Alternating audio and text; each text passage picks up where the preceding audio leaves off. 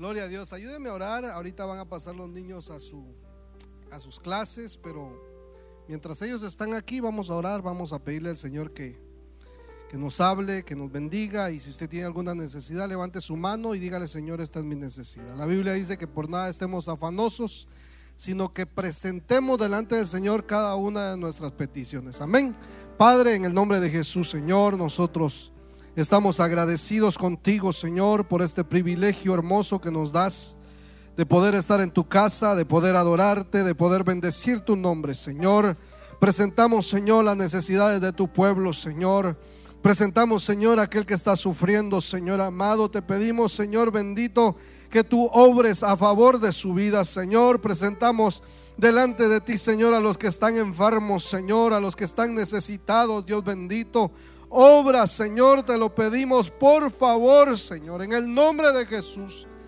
Presentamos, Señor, a cada familia aquí presente, Señor, y los que no han podido llegar, Señor, los bendecimos, Señor, en el nombre de Jesús de Nazaret. Sea cual sea la necesidad, Señor, nosotros creemos que tú vas a obrar, Señor, para la gloria de tu nombre. Padre, bendecimos a nuestro pastor, Señor, allá donde él está, Señor. Te pedimos que lo guardes, te pedimos que lo bendigas, Señor. Te pedimos que lo uses de una manera poderosa, Señor bendito, para la gloria de tu nombre, Señor. Te pedimos, por favor, Señor, que tú nos hables en esta hora, Señor. Que venga el Espíritu Santo, Señor, a habilitarnos. Que venga el Espíritu Santo a hablarnos. Que venga el Espíritu Santo, Señor en el nombre de Jesús con esta unción apostólica, Padre, profética, evangelística, pastoral y magisterial, Señor, para la gloria de tu nombre, Señor. Bendice a nuestros niños, Señor, que van a sus clases, Señor, te pedimos que esa semilla, Señor, sea plantada en sus corazones, para la gloria de tu nombre, Señor, en el nombre de Jesús. Amén, Señor, amén. Gloria a Dios. Le puede dar una ofrenda de palmas al Señor. Pueden pasar los niños. Hermano Panchito, muchas gracias. Gloria a Dios. Más fuerte esa ofrenda de palmas, hermano, como que como que hubiéramos comido, pero no hemos comido. Gloria a Dios. Mire, eh, le voy a rogar que me acompañe eh, a tercera de Juan, capítulo 1, verso 2. Cuando lo tenga me indica con un amén. Aunque ya lo tenemos ahí, yo quisiera, anhelamos con todo nuestro corazón que seamos parte eh, activa en los pasajes que estamos leyendo, márquelos en su Biblia, para que si usted tiene alguna duda después, va a su casita y dice, ¿por qué dice mi versión de esta forma y la versión del hermano de otra manera? Esa sería la pregunta primera, ¿va? Entonces dice, tercera de Juan capítulo 1, verso 2, dice, amado, mi oración es que seas prosperado en todas las cosas y que tengas salud, así como prospera tu alma.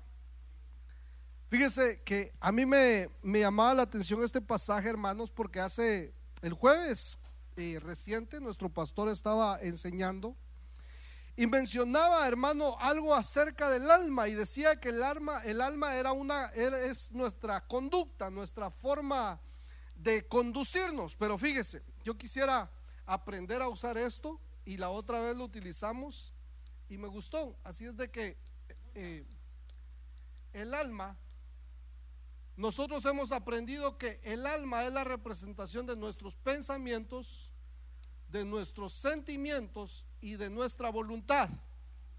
Entonces cuando nosotros, hermanos, hablamos del alma, estamos hablando de la forma en la cual nosotros nos conducimos, de la forma en la cual nosotros pensamos. Y el libro de Proverbios dice que así como el hombre piensa, así es el tal. Y el apóstol San Juan aquí le habla a su amigo Gallo y le dice, yo deseo que tú seas prosperado. Y mire, cuando nosotros venimos a este país, al menos yo en mi persona, yo venía con el pensamiento de prosperar, de, trabajar y de crecer y de hacer, hermano, un capital para regresarme a mi país. Yo no sé si usted le ha pasado como a mí, pero ya pasaron 30 años. y todavía no me he regresado a mi país. Pero hemos visto una prosperidad. Entonces nosotros cuando estamos aquí en, este país, se nos habla, hermano, de la prosperidad y de una manera material. ¿Y cuántos quieren ser prosperados materialmente, hermanos? Amén. No estamos peleados con eso. Pero el apóstol aquí habla de una prosperidad del alma, porque de la manera en que el alma prospere, el alma próspera, de la manera que el alma prospere, así es como nosotros nos vamos a ir conduciendo, hermano, y vamos a saber manejar la prosperidad material que el Señor nos va a ir dando a nosotros día con día. Porque resulta, hermano, que muchos de nosotros o muchas personas han prosperado materialmente, pero su alma se ha detenido, se ha estancado y después la prosperidad material los domina a ellos. Y ellos no son los que dominan esa prosperidad material. ¿Por qué razón? Porque nuestra alma no ha prosperado. Y mire, a mí me llama la atención porque cuando el Señor hizo al hombre, el Señor hizo a un hombre con capacidades de, de gobernar. ¿Cuántos dicen amén? Porque le dio autoridad sobre los animales de la tierra, sobre los peces del mar y sobre las aves que están en los aires. Entonces, una de las preguntas que, que alguien le hizo a uno de nuestros apóstoles es, ¿cómo era que, que el hombre gobernaba en el mar si él tendría que estar cara a cara para gobernar esta, esta creación. ¿Cómo iba a gobernar a las aves? Hermanos, tendría que estar cara a cara para estar eh, con la capacidad de gobernar. Entonces la capacidad del hombre en el huerto, hermano, era superlativa, algo que nosotros no podemos imaginar. Pero resulta, hermano, que cuando el hombre peca, su alma se contamina. Cuando el hombre desobedece, su alma, hermano, involuciona a la condición a la cual nosotros nos encontramos el día de hoy. Porque si usted recuerda, cuando el Señor baja, dice la Biblia, que el Señor se paseaba por en medio del huerto y le habla a Adán y le dice, Adán, ¿dónde estás? Y dice la Biblia que Adán se escondió. Pero ¿por qué se escondió Adán? Si él, hermano, en la capacidad de su alma y en su vida eh, devocional era algo normal que bajara al Señor y que platicara con él. Mire qué glorioso es eso, porque en mi corazón, en el deseo de mi corazón, estaría, hermano, que nosotros pudiéramos tener esa comunión íntima con el Señor y que tuviéramos acceso directo, que lo tenemos espiritualmente, porque Él abrió los caminos hacia su presencia, pero no está arriba la falla, sino que está abajo en nosotros. Entonces nuestra alma se tiene que recuperar de cada una de estas faltas, de cada una de estas fallas que, que hemos tenido por causa del pecado, porque el alma ha descendido, hermano, en su en su nivel, en su estatus.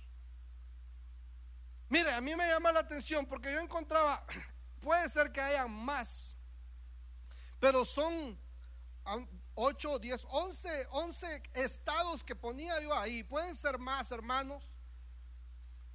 Pero no podemos llamarle a una alma angustiada, a una alma próspera.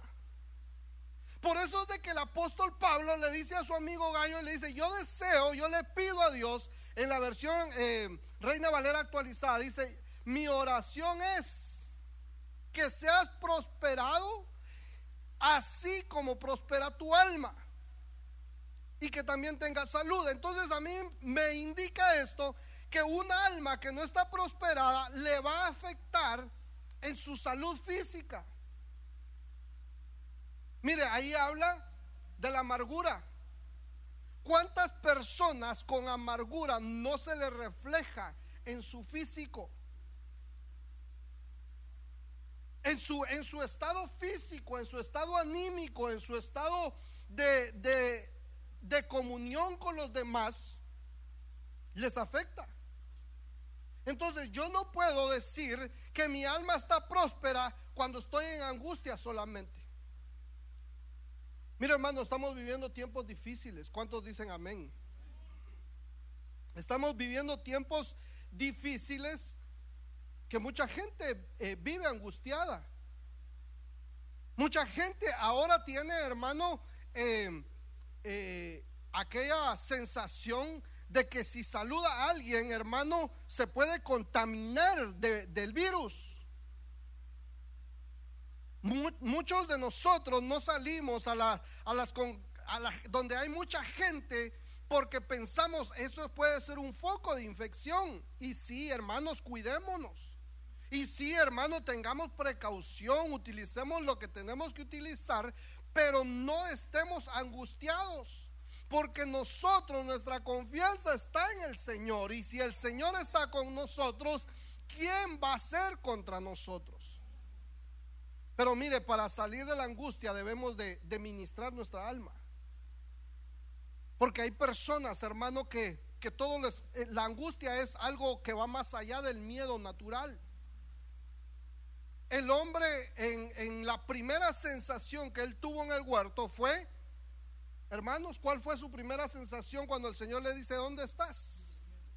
Tuvo miedo. Y el Señor le dice, ¿quién te enseñó? Porque hubo una decadencia, hermano, por causa del pecado. Ahora, si nosotros lo aplicamos a nosotros mismos, ¿cuánto ha sido o de qué manera ha sido afectada nuestra alma por causa de nuestra vida pasada que nosotros vivimos en el mundo fuera de Dios? Yo no sé usted, pero a mí, a mí me afectó el mundo. A mí me afectó el, pecado. Hay personas, hermanos, nosotros hemos eh, oído los testimonios de que hay personas que ni siquiera se dejan abrazar por otro hombre. Vienen a la iglesia y lo quieren saludar el, el hermano servidor que está en la puerta y lo primero que hace le pone el codo porque su alma fue afectada de alguna manera que él no recibe, hermano, una muestra de cariño para su vida. O hay personas, hermano, que son maltratadas de tal manera que ellos piensan, o ellas piensan, estas personas piensan de que por alguna razón están siendo maltratadas. Y piensan que ellas eh, son, por algo las están maltratando. Entonces su alma tiene que ser trabajada para que pueda prosperar, para que pueda salir de esa condición. Mire, esto, esto está tremendo porque hay una alma atormentada, un alma desesperada, una alma enferma, una alma quebrantada, una alma aprisionada. Mire hermano, cuando nosotros venimos a la casa del Señor, y nosotros vemos en la Biblia cómo, cómo nosotros debemos de ser trabajados en la figura de, de, este hombre que murió y el Señor lo resucitó, hermanos, que ya, ya habían pasado cuatro días. ¿Cómo se llama? Lázaro.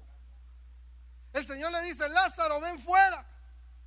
Y Lázaro dice que venía atado de pies y manos y, y, venía atada su, su, mente, sus ojos, tenía, tenía ataduras. Entonces eso es una figura de cómo nosotros salimos, venimos al encuentro con Jesús, somos resucitados, pero traemos ataduras en nosotros. Nuestra alma necesita la administración para ser liberado de nuestros pies, de nuestras manos, de nuestra forma de pensar. Y Él ha dejado herramientas para que nosotros podamos dejarnos trabajar en nuestra alma. Y una de estas herramientas es el pastor. Mire, este no es el tema, porque yo le quiero hablar, hermano, del alma próspera. Pero no podemos prosperar en nuestra alma si nosotros no recibimos de parte de Dios las herramientas que Él ha dejado para que a nosotros nos ministren. Entonces el primero sería el pastor. El segundo, la ley del Señor. Y yo lo puse no que sea en orden de importancia, pero está el Espíritu Santo. Y ahorita le voy a dar los pasajes bíblicos.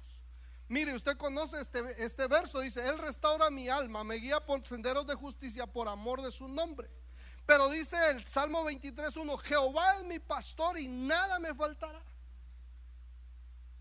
Pero cuando nosotros decimos Jehová es mi pastor, pensamos sí, que el Señor me pastoree y que el Señor sea el que directamente, el que restaure mi alma. Pero resulta, hermano, que cuando nosotros vemos en el ámbito espiritual, Dios delega autoridades para que realicen la labor que, que Dios quiere hacer.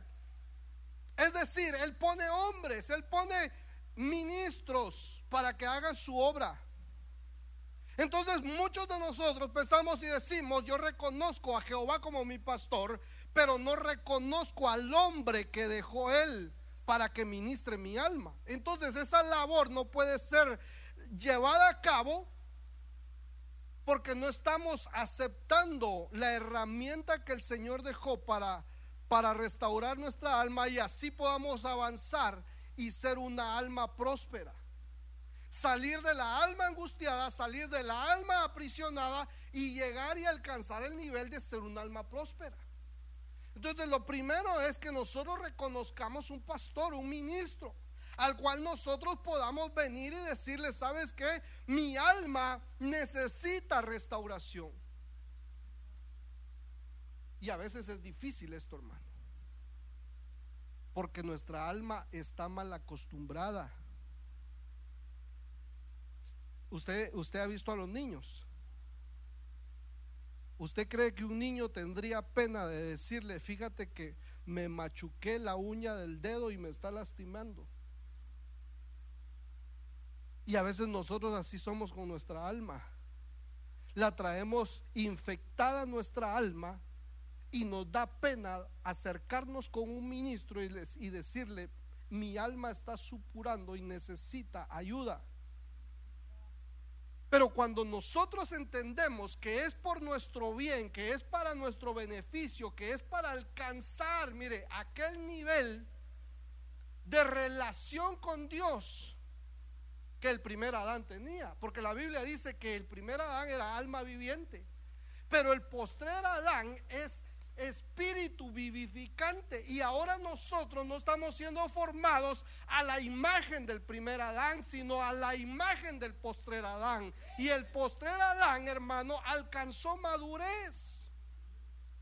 Y el libro de Efesios dice que cada ministro, hermano, nos está ayudando a nosotros para que alcancemos la medida, la estatura del varón perfecto.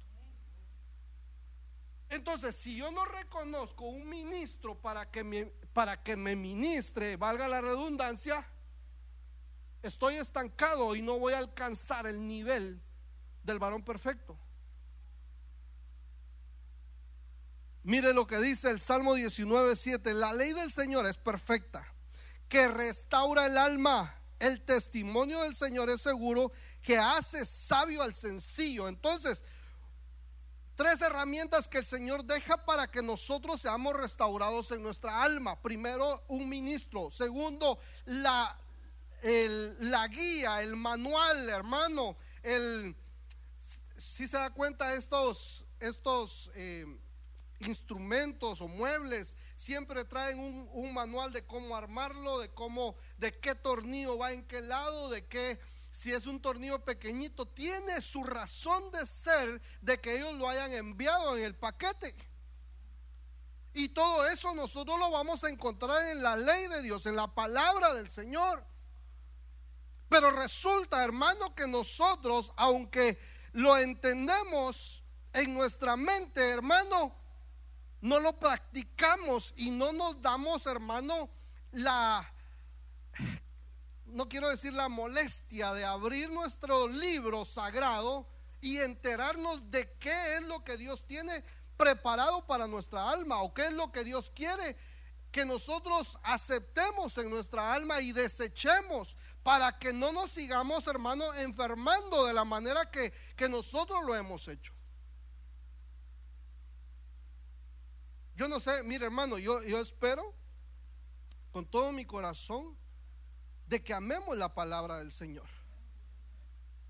de que la amemos, de que la atesoremos, de que nuestro anhelo sea poner en práctica lo que nosotros venimos a aprender a la casa de Dios, porque al final de cuentas, hermano, no es que nos reunamos para vernos, para saludarnos o para compartir un plato de comida y que eso lo hacemos de todo corazón.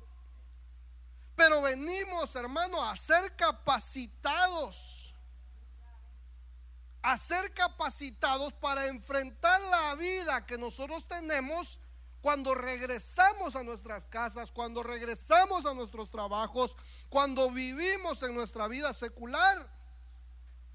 Porque resulta que cuando nosotros vamos en el tráfico, no nos dicen, hermano bendito, mueve tu carro, por favor.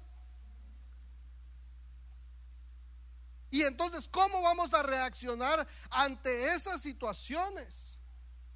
¿Cómo vamos a reaccionar cuando, cuando a la hermana eh, se le suban los humos y, y nos pegue un grito? ¿Vamos a reaccionar de la misma manera? O si nosotros, porque los hombres casi no gritamos, ¿va? O si nosotros somos los que alzamos la voz, mira hermano, ¿de qué forma nos estamos comportando? Y eso lo venimos a aprender en la casa del Señor, pero nos llevamos la ley de Dios en nuestro corazón. Y eso es lo que tiene que empezar a restaurar nuestra alma. Necesitamos restauración. Algo que necesita ser restaurado es algo que ha sido dañado con anterioridad y necesita ser arreglado. Amén, hermanos. Y mire, el Espíritu Santo, Lamentaciones capítulo 1, verso 16 dice, por estas cosas lloro, mis ojos, mis ojos se desbordan en lágrimas, porque se ha alejado de mí el consolador que restaura mi alma. Mis hijos están desolados porque ha prevalecido el enemigo. Mire, hermano, la comunión que el primer Adán tenía era una comunión cercana con el Señor. Era una comunión, hermano, en la cual él podía decirle cuáles eran sus pensamientos, cuáles eran sus deseos, cuáles eran sus propósitos, sus planes. Pero ahora nosotros como iglesia, como hijos de Dios, deberíamos de tener esa comunión con el Espíritu Santo y poder, hermano, entablar esa relación íntima con Él. Pero resulta, hermano, fíjese, la, profecía decía que Él viene por una amada, por una amada que está vestida. Pero fíjese, pues, si nosotros somos la amada del Señor y no platicamos con Él, y no le compartimos nuestros pensamientos. Yo no sé cuántos son casados aquí, hermanos. Aleluya. Pero mire, la pregunta es esta. La pregunta es esta, cuando usted andaba de novio, usted le hablaba a su novia. Porque ahí hay, hay modalidades, ¿va? Hay novios que ni siquiera se hablan. Hay novios, hermano, a control remoto. A la distancia, ¿va? Te llamo a cada ocho días, siendo novios o siendo queriendo eh, tener una relación seria y, a distancia. Yo no, la verdad, yo no sé cómo funciona eso. No sé cómo les funciona, más bien dicho. Porque cuando nosotros, hermanos, queremos eh, una intimidad con alguien, tiene que haber una cercanía con esa persona. Si nosotros anhelamos una intimidad con el Señor, deberíamos de tener esa esa cercanía con Él. Hermano, mire, y esto es para mí, no crea que o, piensa y diga, no, el hermano Víctor, qué tremendo, va como habla con el Espíritu Santo. Esto es para mí también. Porque Dios nos está llamando a que nuestra alma sea restaurada, a que nuestra alma sea prosperada, pero debemos atender a las herramientas que Él dejó para que puedan hacer esa labor. El Espíritu Santo, la Biblia dice, yo les, les conviene a ustedes que yo me vaya, les dice el Señor, porque les voy a enviar al otro consolador. Cuando estés triste, Él te va a consolar. Cuando estés angustiado, Él te va a ayudar. Cuando tengas problemas con tu familia, Él te va a dar las fuerzas. Pero si no tenemos cercanía con el Espíritu Santo, hermano, por eso es de que empieza a, involucionar nuestra alma en nuestros sentimientos. Y por eso es de que las personas se hacen amargadas. Mire, yo no conozco la vida de nadie aquí. Yo conozco a Noemí, que salió de la casa del pan, de, de Belén, de Judá. Y dice que cuando regresó dijo, no me llamen Noemí, sino llámenme amargada. Porque Dios, yo salía abundada de aquí y el Señor me lo quitó todo. Pero ¿qué culpa tuvo Dios? Si Él no les dijo que se fueran. Y por el trato diario porque no recibimos, hermano, la consolación del Espíritu Santo, nos vamos amargando. Hay situaciones que nos van amargando. Ah, no me diga nada de ese pastor porque ni siquiera me atendió. Ah, no me diga nada de esos hermanos porque eh, por culpa de ellos estoy yo así. Y vamos dejando que de, de, de arenita en arenita se nos va llenando el zapato y cuando nosotros nos damos cuenta, estamos llenos de sentimientos contrarios en nuestra alma. Pero por causa de que no le hemos dado lugar al Espíritu de Dios. Porque si nosotros empezamos a tener un pensamiento contrario hacia alguien, el Espíritu Santo nos va a hablar a nuestro corazón. El Espíritu Santo nos va a decir, esto que estás pensando no es correcto. Mire hermano, hay mucha gente que se va de las iglesias porque piensan mal de los hermanos. Porque piensan mal del pastor, porque piensan mal de los hijos del pastor, porque piensan mal de la pastora. dicen, no, si, si son así, imagínense los demás cómo serán. Porque dejaron minar su alma, hermano, y no vinieron a las herramientas que restauran el alma. Gloria a Dios. Entonces, si yo venía amargado, si yo venía angustiado, si yo venía enfermo eh, de mi alma, hermano, y llego a la casa del Señor, debo de tener un avance, debo de, de tener una evolución en mi comportamiento, en mis pensamientos. Yo no sé si a usted le ha pasado, pero no sé si a usted, a alguno de sus familiares le ha preguntado y le ha dicho, ¿y a vos qué te pasó? si eras bien tremendo y ahora andas bien tranquilo, bien calmado. Me gusta. O le dicen al contrario. Porque no me dijeron amén, va. Hay, algunos que les preguntan, ¿y vos qué ya no estás haciendo la iglesia? Porque así como estás hablando. Entonces necesitamos avanzar, hermanos. Porque cuando el Señor nos llame a su presencia, nosotros debemos de, dar cuentas de todo lo que nosotros hicimos aquí en el cuerpo. Y mucha de la responsabilidad, hermano, de nuestro comportamiento es que tanto nos dejamos ministrar el alma. Ay, hermano, hay cosas que le duelen, le duele el corazón a uno. Y hay cosas que son difíciles de decir pero son necesarias. Mire, y es más, decírselo a alguien que uno no conoce, abrirle su corazón a, a alguien, a una persona que uno no conoce. Pero ¿sabe qué, qué logra uno cuando abre su corazón, hermano? el favor de Dios. Porque Él está viendo que nosotros estamos siguiendo los lineamientos que Él dejó en su palabra y Él va a empezar a obrar de una manera sobrenatural. Lo que el ministro, porque mire, esto no es como que uno se sienta con el psicólogo y le dice, eh, ¿qué fue lo más bonito que aprendiste del psicólogo? Ahí vio un video y responde la muchacha que yo estaba triste y me y, y qué te dijo el psicólogo que ya no estuviera triste revelación así magistral ¿va?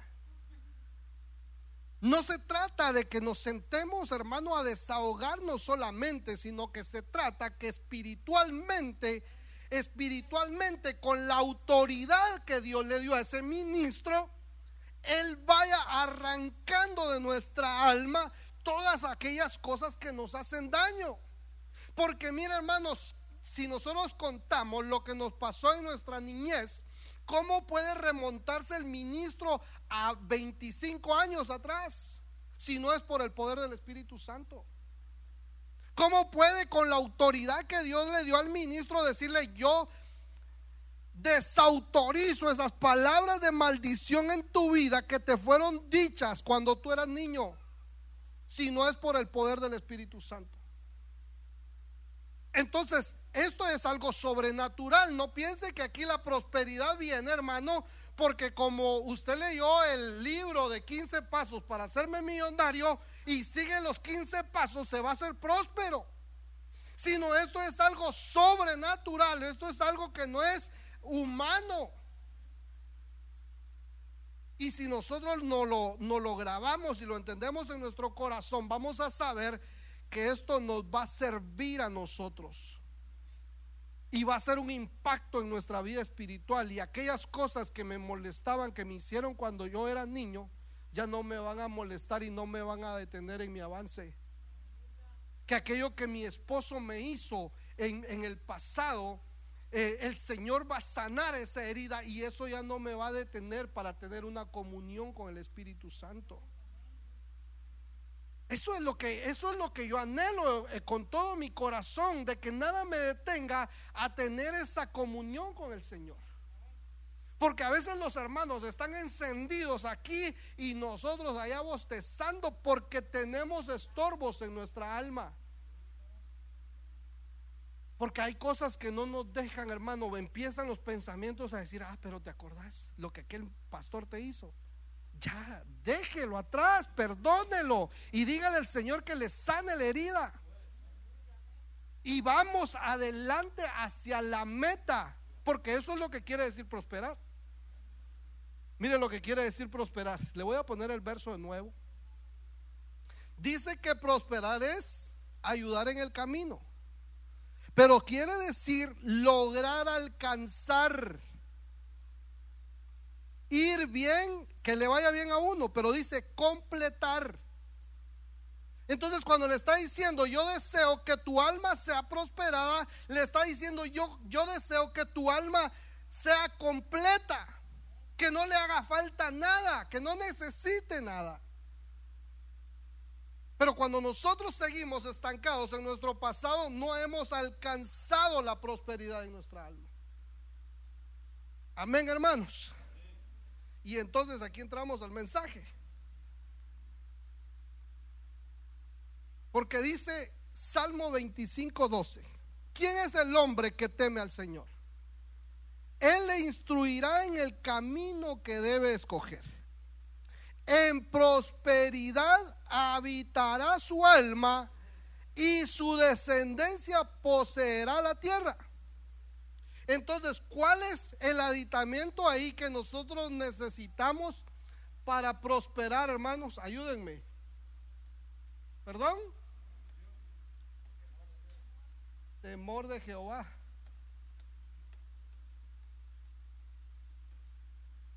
Ahora, hermano, muchos sabemos aquel verso que dice que el principio de la sabiduría es el temor a Jehová, pero ¿qué es temor de Jehová?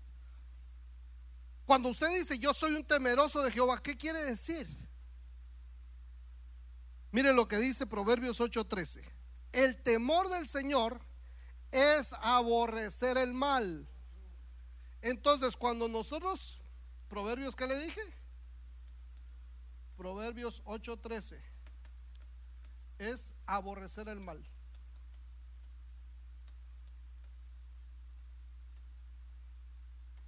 Entonces, cuando nosotros hablamos de alguien que es temeroso de Dios, está aborreciendo el mal. Es alguien que aborrece el mal, pero también dice, eh, vamos a ver, Proverbios 23, 17. No envidie tu corazón a los pecadores, antes vive siempre en el temor de Jehová. Entonces, Proverbios, ¿qué le dije, hermanos? No a la envidia. Otra vez el Proverbios, ¿qué? Ahí está. Muy bien. Entonces sabemos lo que es temor a Jehová. Entonces, si nosotros decimos, hermano, usted es temeroso de Jehová, sí, porque yo aborrezco el mal. Hermano, usted es temeroso de Jehová, sí, porque eh, no le doy cabida a la envidia. Esos son solo dos, dos puntos para que usted vea lo que es el temor de Jehová. Pero ahora, ¿cómo adquiero? ¿Cómo, ¿Cómo logro llegar a ser un temeroso de Jehová? Porque el que es temeroso de Jehová dice que en prosperidad habitará su alma. ¿Y qué es lo que queremos? que nuestra alma sea próspera.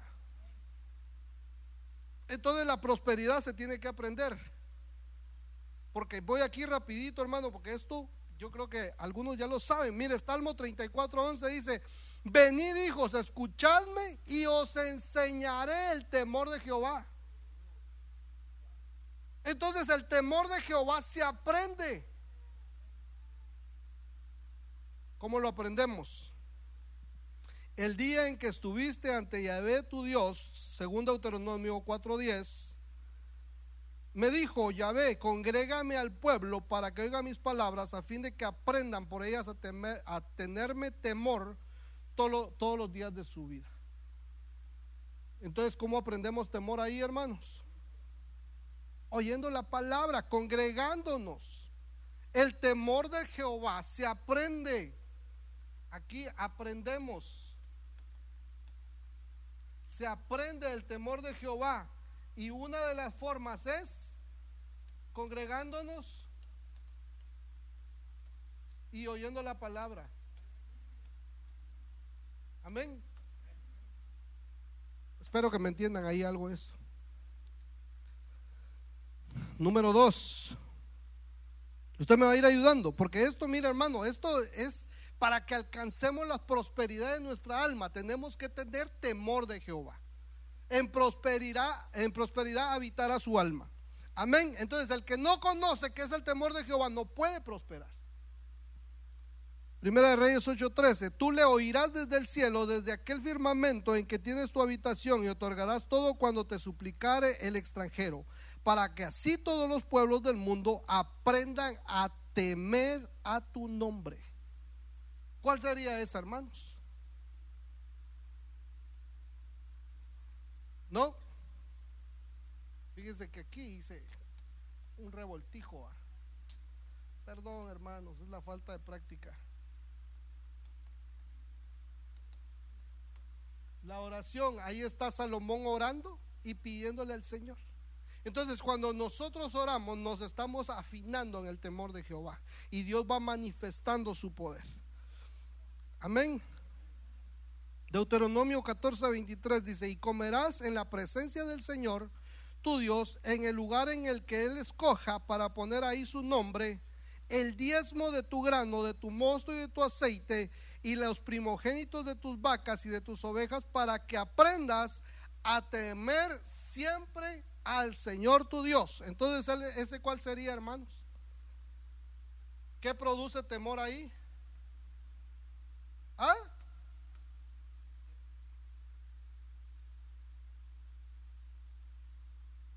El diezmo.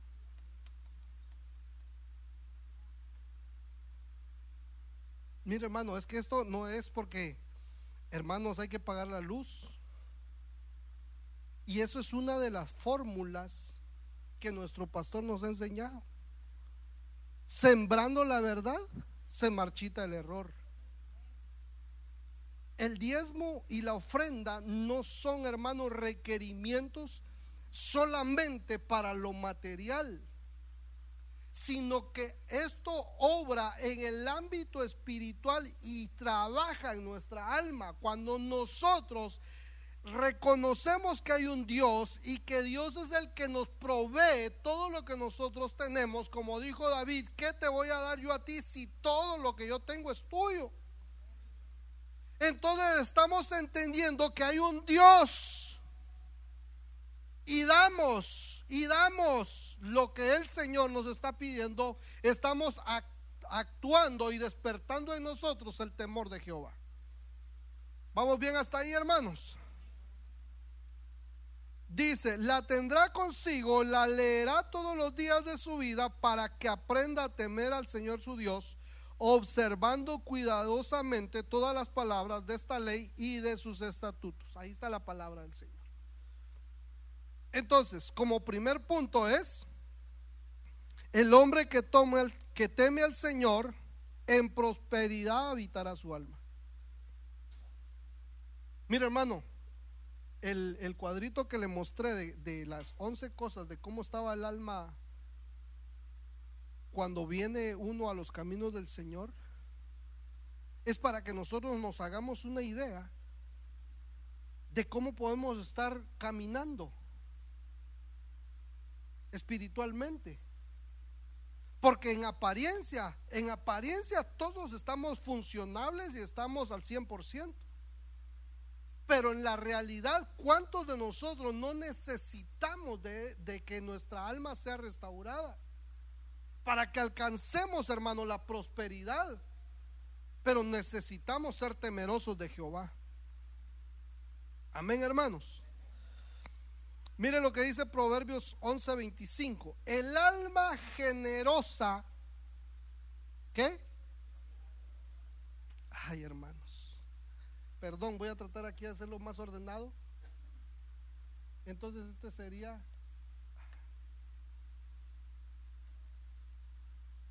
la generosidad. ¿Y qué es ser generosos, hermanos? Alguien que me ayude, si no se me va a dormir. Dale al necesitado. ¿Alguien más? Dice, el alma generosa será prosperada y el que riega será también regado. Al que acapara el grano, el pueblo lo maldecirá, pero la bendición caerá sobre la cabeza del que, del que distribuye.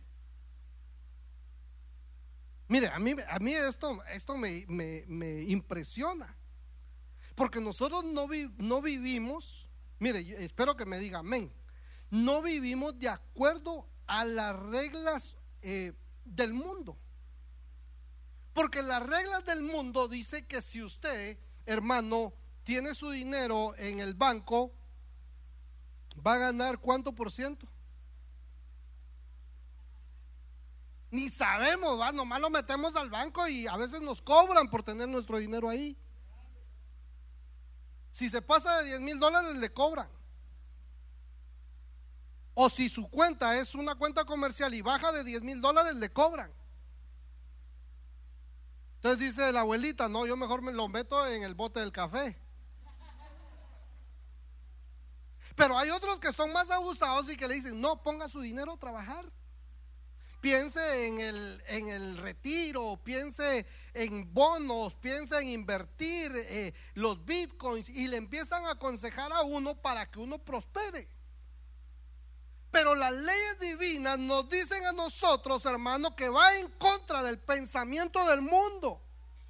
Porque en el mundo nos enseñaron a nosotros que se gasten los de aquellos y nosotros guardamos lo de nosotros. ¿Se acuerda usted del, del niño que fue a pedir el martillo a la casa del vecino? Lo manda el papá y le dice, mira, anda a prestarle el martillo al vecino. Y, el, y, el, y va el niño y le dice, mire, dice mi papá si me presta su martillo. Y el Señor le dice, no, no te lo voy a prestar porque lo estoy ocupando. Entonces se regresa al niño y va con el papá y le dice, papá dice que no me lo va a prestar porque lo está ocupando él. Ok, entonces saca el martillo de nosotros, le porque él quería gastar el del vecino y guardar el de él. Y eso es el pensamiento del mundo. Que entre más tienes es mejor para ti. Pero en el pensamiento de Dios es que el que es generoso, que el que reparte. Miren lo que dice la segunda, el segundo, el 26 dice, pero la bendición caerá sobre la cabeza del que distribuye. ¿Cuántos hermanos de la iglesia de los Codintios hay aquí? Que no dan. Aquí no hay, hermanos, gracias a Dios. En otras iglesias se cuenta de que sí hay, la de los Codintios. Que no reparten, que no dan. Pero cuando nosotros empezamos a saber, hermano, que cuando, cuando somos generosos, el Señor empieza a actuar a favor de nosotros. Y entonces nuestra, fíjese pues, porque yo me ponía a pensar en esto, ¿cómo voy a cómo puedo decir yo que desprendiéndome de lo que yo tengo, mi alma está prosperando? Si ¿Sí, entiende la pregunta, hermano? Perdón si tal vez la dije mal. Porque ¿cómo, ¿cómo afectamos, cómo afecto yo mi alma al estar dándole a otros? Porque a veces nuestra alma está dañada porque le tenemos el amor a lo material. Porque amamos más, hermano, lo económico. Entonces, cuando nos desprendemos, el Señor está sanando nuestra alma. Y cuando el Señor empieza a sanar nuestra alma, entonces empieza a derramar de su bendición, porque esa bendición ya no nos va a hacer daño a nosotros. Mire, yo lo estaba meditando y decía, Dios mío, pero ¿por qué? ¿Cómo así que yo le voy a dar a aquel y, dándole se va a sanar mi alma? No es que, que, que sea cosa del otro mundo, sino que le estás quitando amor a lo material. Y a veces, hermano, nuestra alma. Porque el Señor demanda, fíjese pues, el Señor demanda que le amemos a Él con toda qué? Con toda nuestra mente, con todas nuestras fuerzas y con toda nuestra alma. Pero cuando nosotros amamos más el dinero, más lo material que a Dios, nuestra alma está siendo afectada. Entonces de esta manera el Señor desprende de nosotros ese amor por lo que no es Dios. Entonces nosotros nos empezamos a enamorar más de Dios y no de los bienes. Y como nos enamoramos más de Dios, entonces el Señor empieza a abrir la llave y dice, Dios mío, ya vino mi casa, ya vino el carro para mi esposa, para mi hija, pero eso no me aparta de tus caminos porque ya mi alma ha sido restaurada. Le puede dar una ofrenda de palmas al Señor, hermano.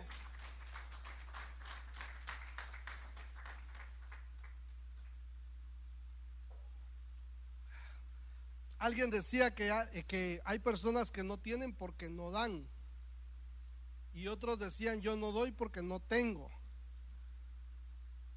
Pero si entendemos este principio, el Señor va a empezar a derramar bendición sobre nosotros. Entonces miren lo que dice 1 Pedro 5.2. En la versión Arcas Fernández dice, a que no dejéis de apacentar el rebaño de Dios confiado a vuestro cargo velad sobre él no a la fuerza o por una rastrera ganancia, sino gustosamente y con generosidad como Dios quiere. Mire pues, es que aquí no se trata de que nuestro pastor fue delegado por Dios y el Señor lo envió, pero necesita que nosotros hagamos labores de pastoreo. ¿Por qué? Porque más de 50 ovejas, por ahí se le puede escapar una al pastor y se la lleva el lobo.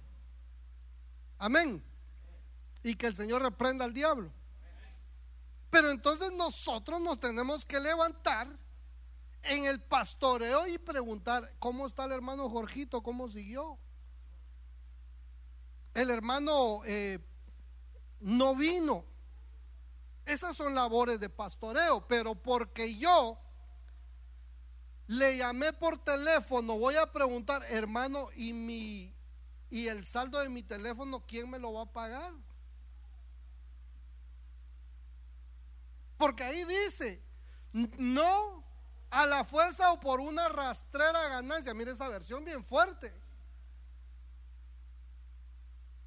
Porque nosotros no venimos a la casa del Señor, hermano, a ganar cosas. Bueno, es que venimos porque tenemos necesidad de Dios. Y el Señor nos bendice y eso ya es un extra.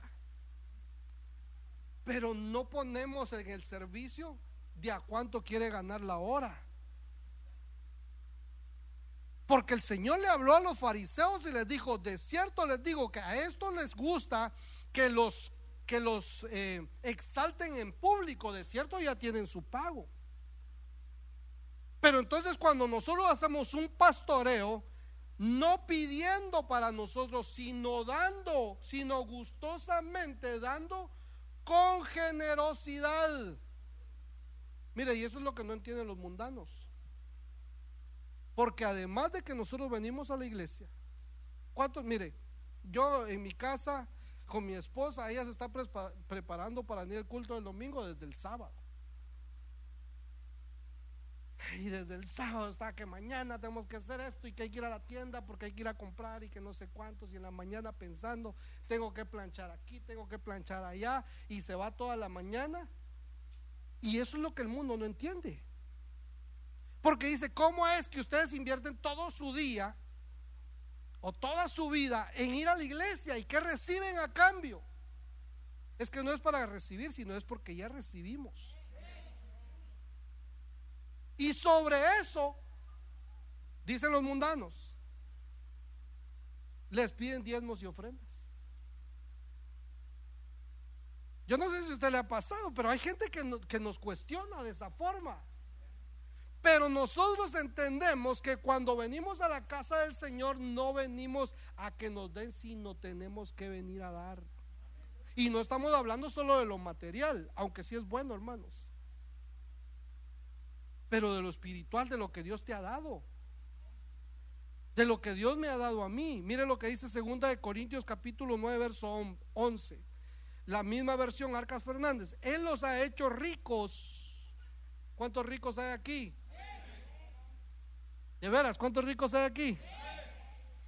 Para que repartáis con generosidad y para que por mediación mía tal generosidad redunde en acciones de gracias.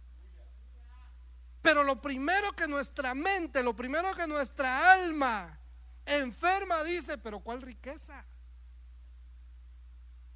¿Rico de dónde? Como diría el salmista aquel, ricos de lombrices, decía él. Pero usted tiene una riqueza, hermano. Yo tengo una riqueza y de acuerdo a las riquezas de nuestro Señor, porque dice que Él se hizo pobre para hacernos ricos a nosotros. Y de esa manera, con esa administración y ese entendimiento de las riquezas que el Señor nos ha dado a nosotros, podamos ser generosos con lo que el Señor nos ha dado a nosotros. Aleluya. Deuteronomio 15:10. Dale con generosidad sin que al darle se apene tu corazón. Pues por esta acción te bendecirá Yahvé tu Dios en todas tus obras y en todas tus empresas. Mire, a mí me llama la atención, ¿por qué escogí esta versión? Porque dice, ahí está hablando de darle al hermano, dale a tu hermano. Pero dale sin que al darle se apene tu corazón. Que no se apene el que está recibiendo, que no se preocupe, ¿va? Pero el que esté dando, que no se sienta apenado de decir, Dios mío, le voy a dar 10 dólares a este hermano, no, hombre, qué gacho soy yo. ¿Cómo que le voy a dar 10 dólares? Fíjese, yo no sé, y aquí viene la comunión con el Espíritu Santo. Porque a veces el Espíritu, yo no sé si a usted le ha pasado, pero a mí en una ocasión me pasó. Estando en la iglesia, una hermanita pasó y se fue a hincar a orar y el Señor me dijo, dale lo que tenés en tu bolsa. Ya las llaves del carro le iba a dar. No. Y si yo traía algo de, de, cash. Y si ahorita me dijera el Señor, Dios mío, tengo que sacar la tarjeta que no tengo cash. Pero en esa ocasión el Señor me dijo, yo lo sentí en mi corazón. pero tampoco iba a sacar dos dólares. Señor, dos dólares cargo. Eso hubiera sido una pena para mí y una vergüenza para la hermana. Pero mi generosidad tiene que llevar al punto de que la persona no, y yo no me sienta apenado de la manera en que lo voy a bendecir. Y en esa ocasión agarré un sobre, se lo metí a la hermana y le dije, hermana, el Señor me puso en el corazón que le diera esto. Fue durante el culto, yo se lo di durante el culto porque ella estaba orando. Y cuando terminó el culto me fue a preguntar, hermano, pero ¿cómo sabía? Y que no sé cuántos. Era exacto lo que me faltaba a mí para mi renta. Fue una cosa gloriosa. ¿ah? Y anhelamos andar así. No me pregunte hace cuánto fue eso. Pero anhelamos andar. Pero miren, no es lo que yo haya hecho, sino la generosidad que el hermano no se vaya a sentir apenado o que yo me vaya a sentir apenado. ¿Con cuánto se sentiría apenado usted? Dios mío, ¿cómo así que le voy a dar esto que tengo? Pero ahí dice, dale con generosidad sin que al darle tu corazón, está hablando del alma. Pero como ya el Señor está trabajando, de que le estamos quitando el amor al, a lo material, Aleluya. Con esta terminamos. Me voy a despedir con esta, hermanos, porque ya pasó el tiempo. Como dice el pastor, regáleme cinco minutos. Ahorita cumplí 50 minutos. Dice Job 36, 11. Escuchen, si escuchan y les sirven, acabarán sus días en prosperidad y sus años en delicias. Entonces aquí es, ayúdeme hermano, ¿cómo alcanzo la prosperidad? Escuchando y sirviendo. ¿Cuántos servidores del Señor hay aquí? Mire hermano, es un beneficio para nuestra alma. Éxodo, le voy a poner, después le voy a poner de escuchar, pero le voy a poner lo del servicio y terminamos. Amén.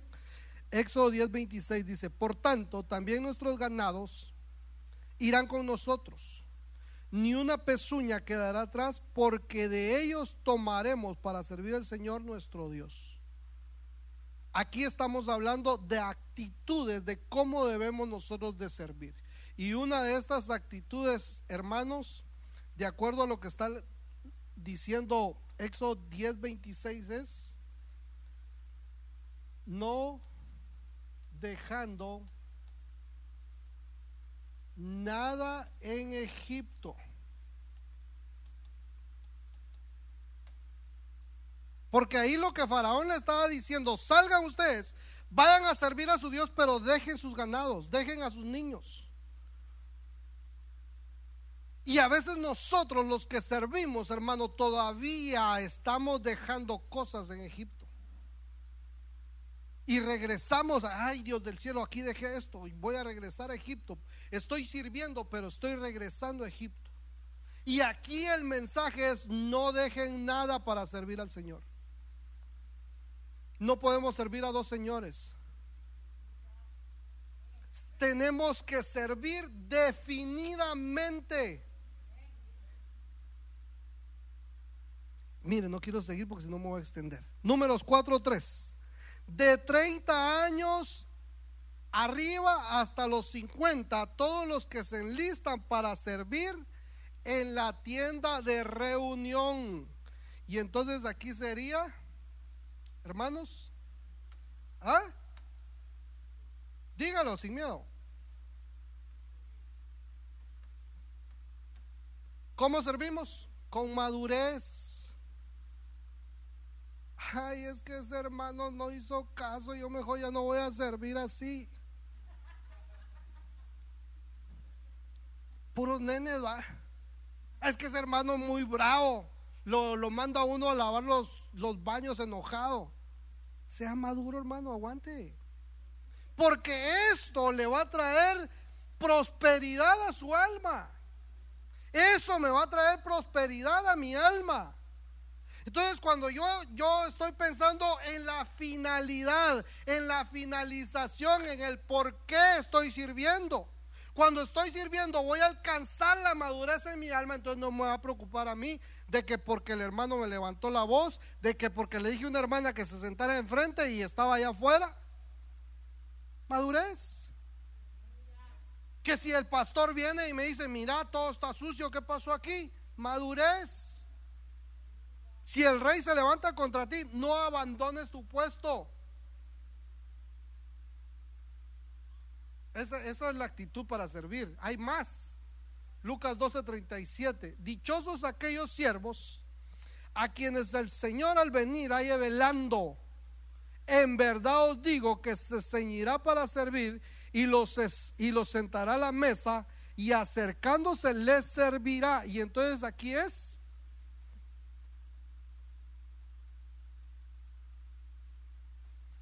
velando. Mire, mire hermano, son los beneficios o de la forma que nosotros deberíamos de servir. Tres le puse nada más. Dice en el libro de Deuteronomio, dice, por cuanto no serviste a Jehová tu Dios con diligencia, le servirás a tus enemigos. Entonces, otra de las características para servir es servir con diligencia. No a medias, le hubiera puesto ahí, va. Le dicen a la una y viene apareciéndose como a las dos de la tarde, de dos y media. Eso no es ser diligentes. Le dicen los servidores son los que cierran la iglesia y están como a las cinco y media diciendo, ¿a qué hora nos vamos? Ya ahí es tirar pedradas, ¿verdad? Pero bueno, Deuteronomio 38. Con esto me despido. Y tú volverás a escuchar la voz del Señor y guardarás todos sus mandamientos que yo te ordeno hoy. Entonces, el Señor tu Dios te hará prosperar abundantemente en toda la obra de tu mano. Mira, hermano, Dios lo va a hacer prosperar en todo lo que usted haga. Dios va a prosperar las obras de sus manos. En el fruto de tu vientre, en el fruto de tu ganado y en el producto de tu tierra, pues el Señor de nuevo se deleitará en ti para bien tal como se deleitó en, tus padres. Pero esto es si escuchas la voz del Señor. Amén. Y les voy a dejar esto. Porque un alma que prospera ya puede alabar con toda su alma. Ya puede servir con toda su alma. Ya puede cumplir sus mandamientos. Ya puede, hermano, cantar con toda su alma. ¿Se puede poner de pie? Vamos a orar. Si me ayuda el hermano del piano. Vamos a, darle gracias al Señor por su palabra. Y que sea Él el que venga a restaurarnos y a prosperar nuestra alma. Y por consiguiente va a haber salud para nosotros.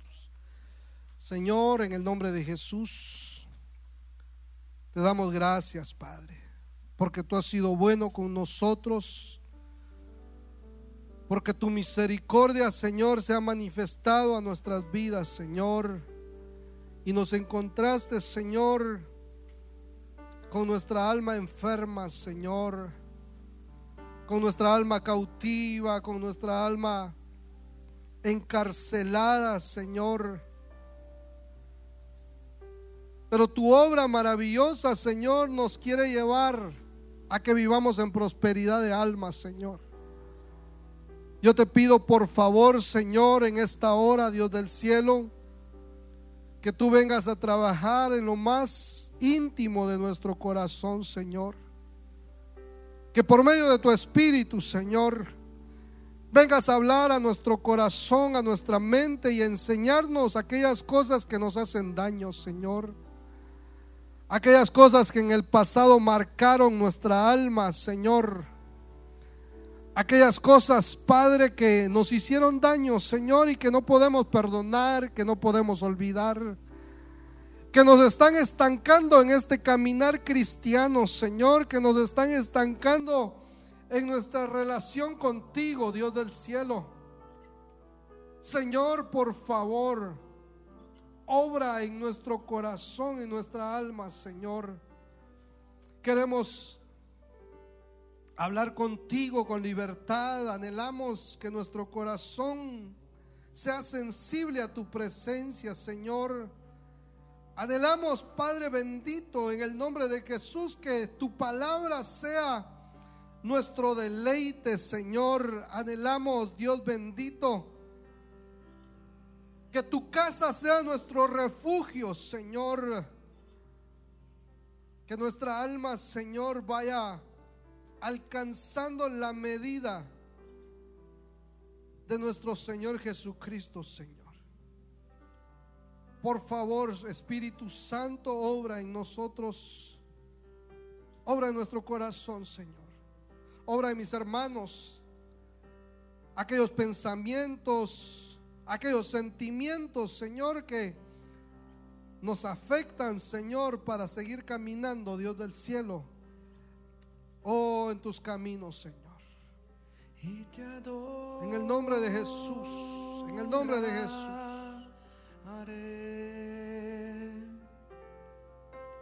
Te bendeciré.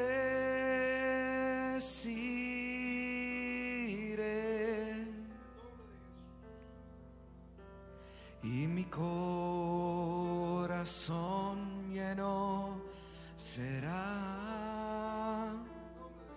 de tu presencia y te adoraré.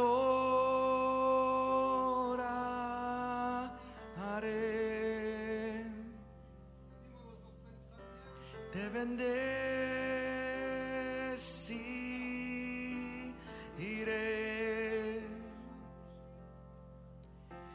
mi corazón lleno será de tu presencia y te adoraré.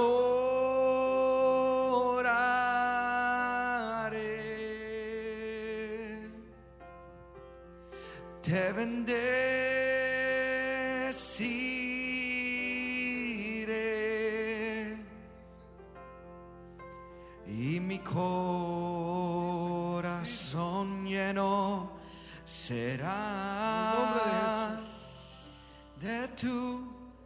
En el nombre de Jesús. Que esta palabra, Señor, sea sellada en nuestros corazones, Señor. En el nombre de Jesús de Nazaret, Señor. Que nuestra alma prospere, Señor, para la gloria de tu nombre, Padre. En el nombre de Jesús. Amén, Señor. Amén. Gracias, Señor. En el nombre de Jesús. Amén. Gloria a Dios. Dale una ofrenda de palmas al Señor, hermano.